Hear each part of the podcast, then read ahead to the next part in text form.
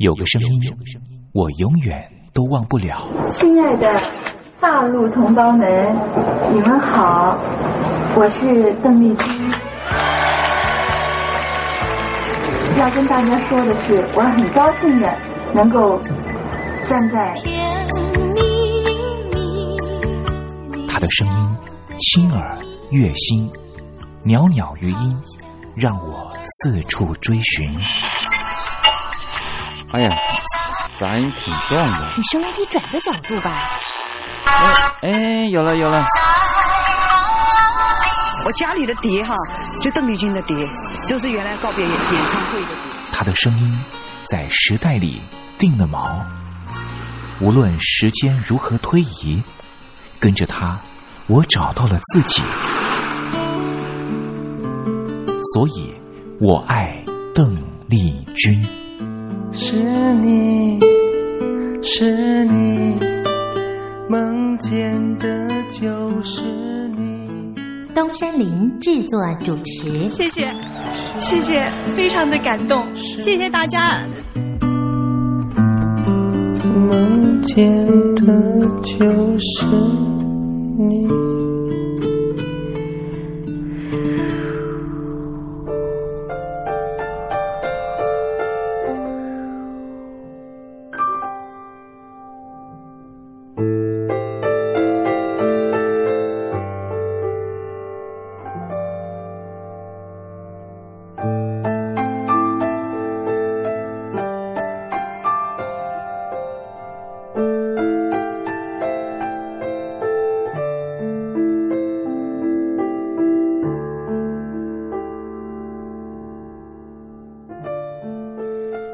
记忆是一种非常奇妙的东西，我们往往很容易触景生情。也许是一个画面，也许是一首歌曲。那首歌曲可能是邓丽君的隽永歌曲。听众朋友，晚安，欢迎您收听今天的《我爱邓丽君》的栏目。我是您的好朋友东山林，在台北问候您。我们的节目啊，是每天的凌晨一点钟和晚上的七点三十分，准时在光华之声的频道为您服务。听众朋友可以选择您最适宜的时间，和东山林共度拥有邓丽君的短暂三十分钟的时光。听众朋友，你有没有看过那部香港导演陈可辛的电影《甜蜜蜜》？这部电影是一九九六年的电影，这部电影也是华语的电影圈第一部向邓丽君致敬的作品。从中国大陆到香港发展的剧中人张曼玉和黎明，因为同样喜欢邓丽君，彼此结了缘。几经周折之后，最后也因为在街头上矗立。站在纽约街头的电视机前面，看到邓丽君逝世的消息，彼此再度重逢。电影深刻的刻画当年大陆朋友疯狂迷恋邓丽君的心情。由此可见，邓丽君不只是流行歌手，她也是很难付诸言语去形容的一种。情感寄托，你说是不是呢？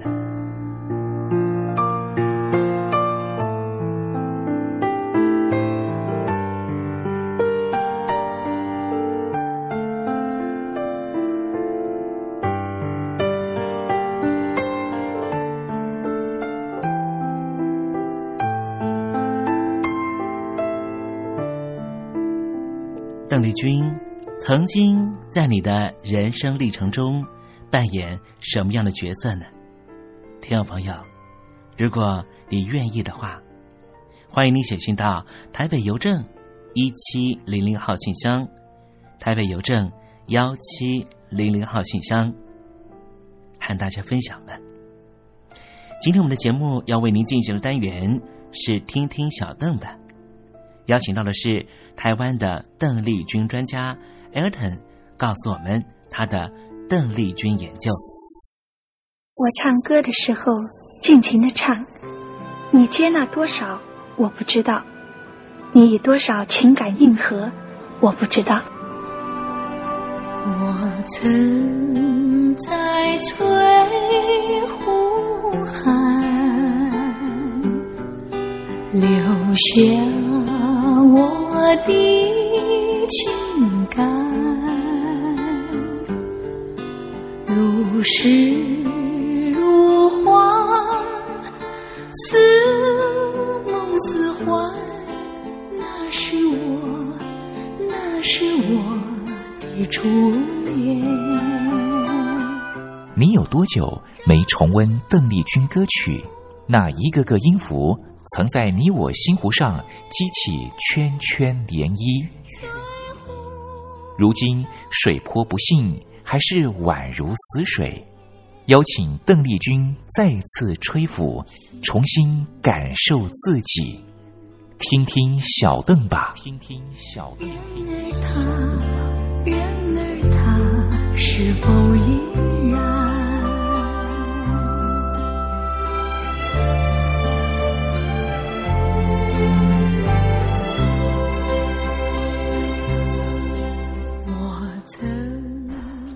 各位听众朋友，大家好，我是五四三音乐站前任邓丽君版版主，我叫艾尔顿。呃，今天在听听小邓把这个单元要和大家分享的歌曲呢，是嗯，邓丽君姐姐并没有翻唱成呃中文版本，呃，但是在和这个呃日本的这个演歌天后小林幸子可以说相当有渊源的一个作品，叫做所谓的夫妇时语。呃，那说到小林幸子呢，我们知道，哇，在这个日本演歌界啊，可以说是呃前无古人后无来者的这个超级演歌天后是绝对不为过的。那这首《夫妇时语》呢，是在一九八五年发行，那呃由四方张人所作曲，那是小林幸子呃非常呃温柔的中带着呃这个。嗯，相当感人的这个，嗯，有一点小女人的撒娇，然后有一点呃为爱向前走这样的感人的作品。那说到小林幸子啊，我们知道，除了呃在日本这个演歌天后的这个地位呢，甚至大家也是将小林幸子呃来跟美空云雀呃阿姐呢呃作为这个美空云雀唯一传人的这样的美誉。那我们知道，小林幸子，呃，给大家的印象好像就是在红白歌唱会上呢，呃，往往每年都会出现，然后每年都会以非常非常华丽，然后非常非常亮眼、吸睛的这个服装，呃，来登台的这样的记录。哇，嗯，说到小林幸子阿姐在。嗯，红白会唱的这个记录呢，大概真的是无人能及。毕竟连续三十三年登上红白大赛的这样的记录，真的是相当相当不简单。那在呃这个华丽的衣裳背后呢，呃我们也看到，呃往往这衣服呢都有很多的机关，然后造成很多的话题。那嗯，小林幸子姐姐在二零一二年呢，做了一个非常大胆的决定，也就是跟主流的唱片公司原本的这唱片公司古伦美亚音乐娱乐呢解除合约，宣布自主唱片公司发行新碟啊，好像在这个嗯唱片发行的这个风潮里面呢。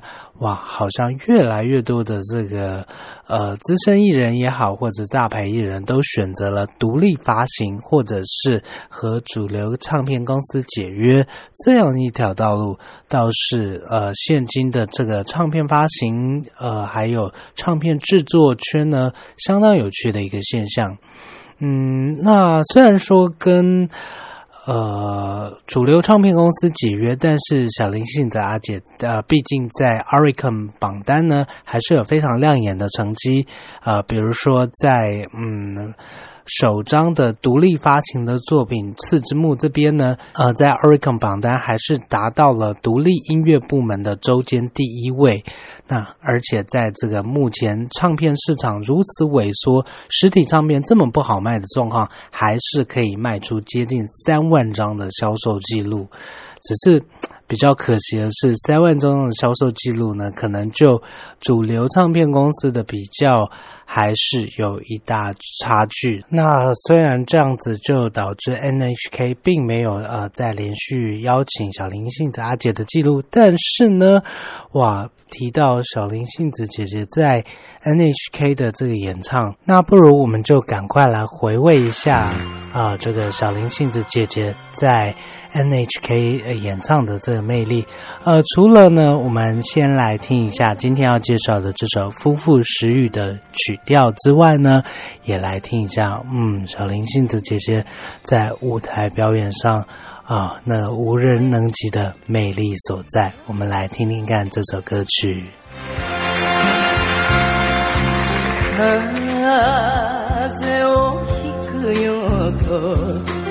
傘差しかけてかばう声さてあったい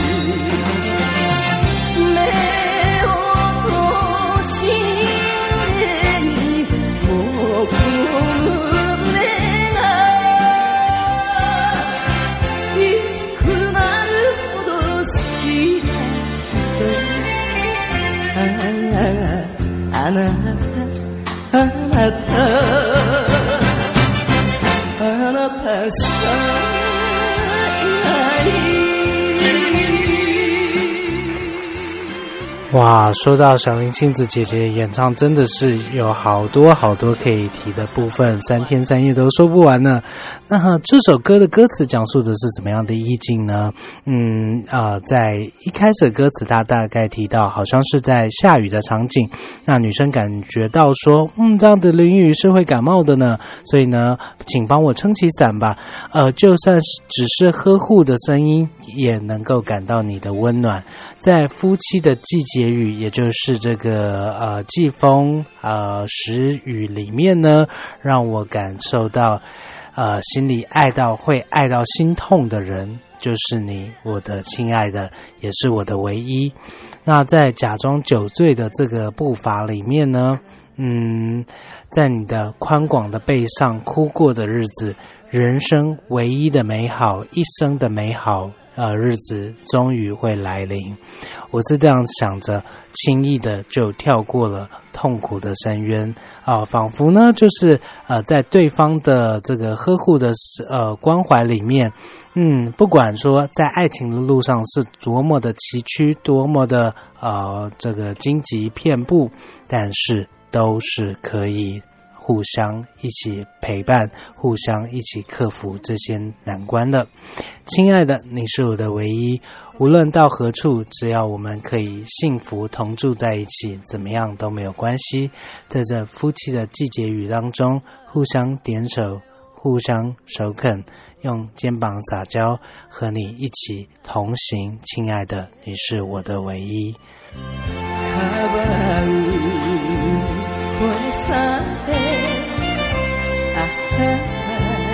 あ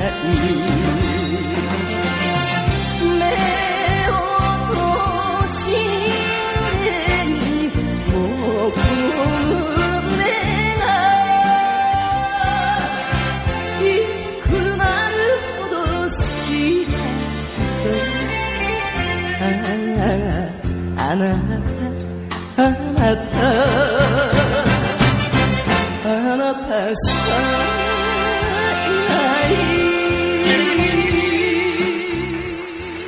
那说到小林幸子和邓丽君姐姐，其实呃，在渊源上面呢，可以说是相当的，嗯，两个人算是投缘，前辈跟晚辈之间的关系。嗯，说到两个人的背景是有颇为相似的部分。比如说，邓丽君姐姐和小林幸子都是非常早出道的艺人。那小林幸子在一九六三年才九岁，小学四年级这样的年纪呢，就参加 TVB 呃这个日本的 TBS 节目来被名作曲家古贺正男发掘。那在隔年呢，一九六四年就以单曲《说谎的海鸥》出道，就卖出二十万张的记录，可以说是天才少女歌手，而且在当时呢就被拿来和美空云雀来。所做比较，那在邓丽君姐姐一九六四年的时候在做什么呢？其实邓丽君姐姐也在台湾相当的努力哦。那时候年仅十一岁的邓丽君姐姐就参加了中华广播电台举办的黄梅调歌唱比赛，呃，就以一曲《访英台》呢就得到冠军。马上在隔年呢，以《彩虹铃》被金马奖唱片公司所举办的歌唱比赛发掘，开始呢。呃，准备这个在歌厅驻唱的，嗯，这样的生涯。呃，虽然说，当然，邓丽君姐姐要一直等到这个呃一九六七年从金陵女中休学才加盟宇宙唱片公司，但是我们知道，其实在这之前呢，呃，大大小小的比赛。啊，其实邓丽君姐姐是绝对没有缺席，绝对没有在休息的，呃，更不用说是呃从小这个在呃父母兄长呃，尤其是呃父亲陪伴到这个河边呃吞鸡蛋吊嗓子这样的生涯呢，其实哇，邓丽君姐姐和小林幸子阿姐就是这样子从小。非常小的年纪就开始为着歌唱生涯还有演艺生涯的表演在努力着呢。那说到小林幸子姐姐和邓丽君姐姐之间的交情呢，其实当初邓丽君姐姐在呃日本和小林幸子姐姐就是非常好的朋友。除了两个人是同一年出生之外呢，嗯，在之前通告所遇到的状况呢。其实制作单位常常安排让小林幸子姐姐还有邓丽君姐姐彼此唱彼此的主打歌，甚至呢有一次在大阪啊跑宣传的时候，下了电视节目之后，邓丽君姐姐还介绍小林幸子姐姐到她呃喜欢吃的拉面店请。呃，小林幸子和宣传的人员呢一起去吃宵夜，因此呢，小林幸子姐姐也多次的表示说，她对台湾的印象非常非常好。那说到和台湾的渊源呢，哇，台湾的观众对小林幸子绝对绝对不会陌生，因为小林幸子姐姐非常非常喜欢台湾，除了呢多次来到台湾常住。并不是只是短期观光，是到常住的呃这样的记录，甚至呢，也在二零一一年获得当时的呃总统马英九先生特别颁发台湾观光贡献奖，那是在当时是唯一的第一位外国艺人首位获奖者。那嗯，我们知道在台北有一个非常有趣的旅游景点，叫做霞海城隍庙。那在这个闽南地区，我相信这个啊，对于城隍庙呃这样子的信仰。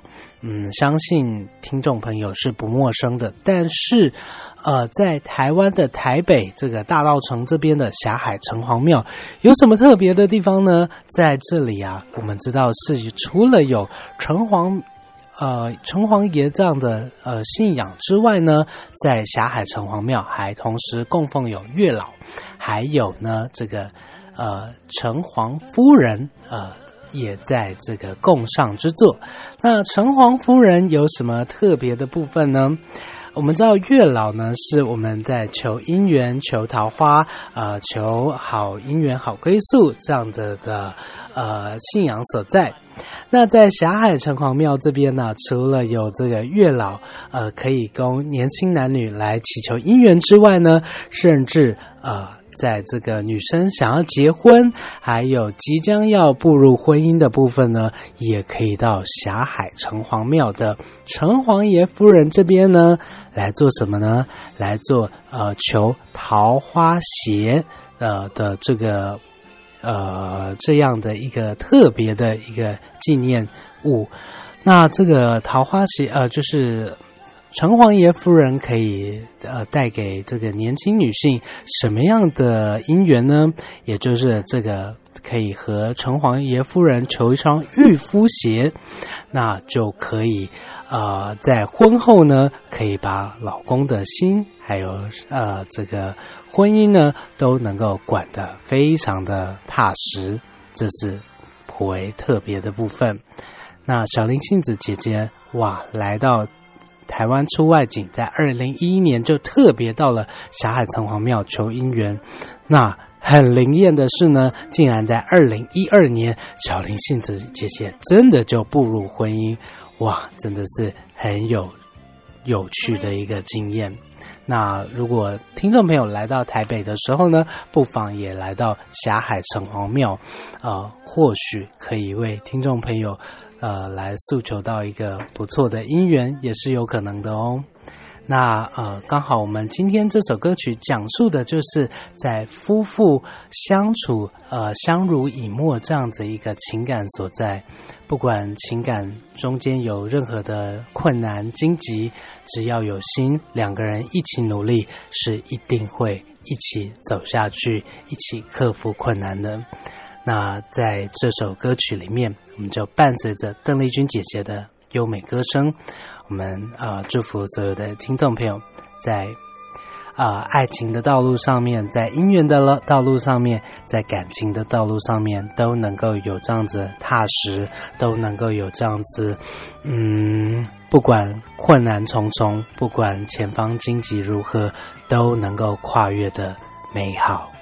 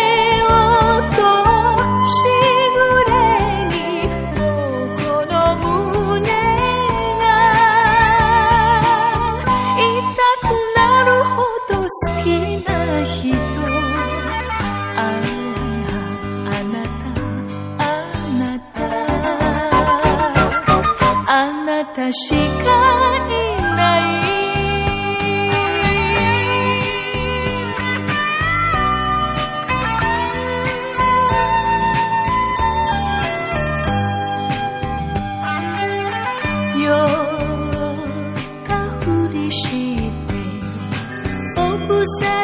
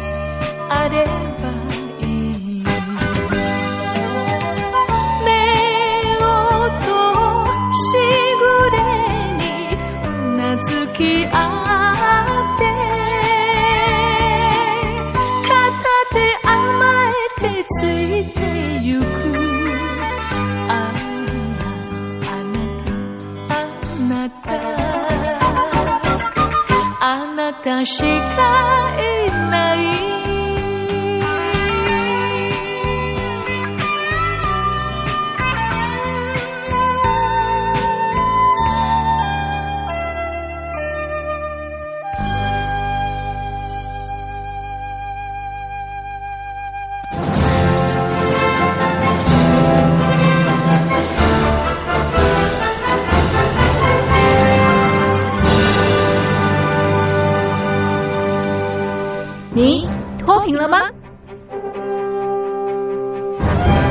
年轻时候的习近平就深知贫困之苦。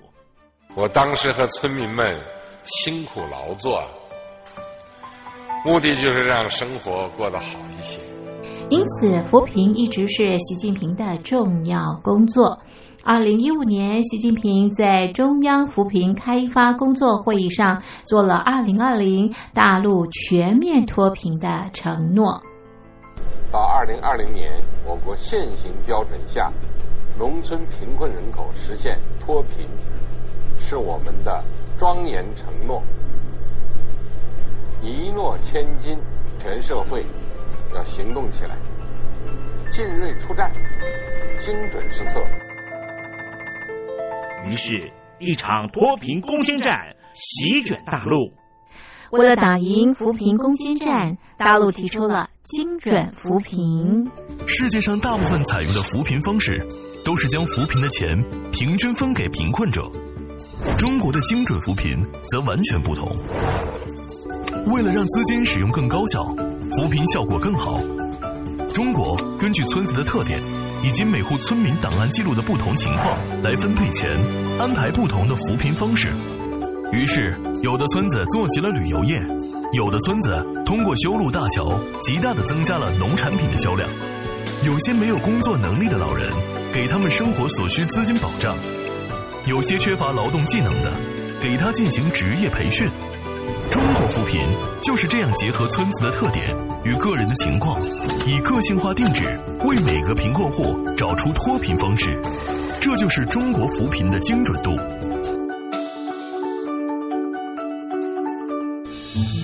位在山东偏远内陆地区的曹县，二零一七年以七十四个淘宝村名列全中国十大淘宝村群聚第三位，因而摆脱贫困的命运。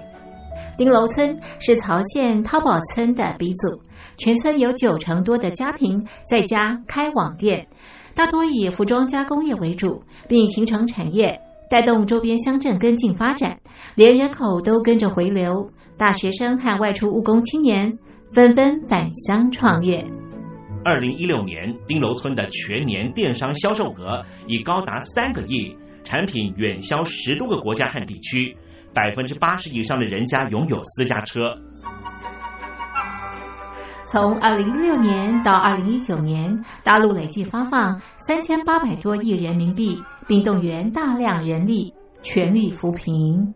今年就是二零二零年，大陆彻底脱贫奔小康了吗？大陆国务院总理李克强在今年人大会议闭幕后的中外记者会上，他是这么说的：“中国是一个人口众多的。”发展中国家，我们人均年收入的平均水平是三万元人民币，但是有六亿人每个月的收入也就是一千元，一千元在一个中等城市可能租房都困难。现在又碰到疫情，其中有一位农民工说他五十多岁了。在外打工三十多年，每年如此，但今年就没有找到工作，全家都陷入困境。哎，第二朋友，你脱贫了吗？欢迎听众朋友来信分享你的脱贫经验，或者大陆政府脱贫做法与建议。我们准备高端短波收音机要送给您哦。活动从八月一日进行到十月三十一日，请您写下姓名、地址、邮编、联络电话、年龄等基本资料。传统邮件请寄到台北邮政一七零零号信箱，台北邮政幺七零零号信箱，嘉陵东山零收。电子邮件请寄 lily 三二九 at ms 四五点 highnet 点 net，l i l i 三二九 at ms 四五点 highnet 点 net。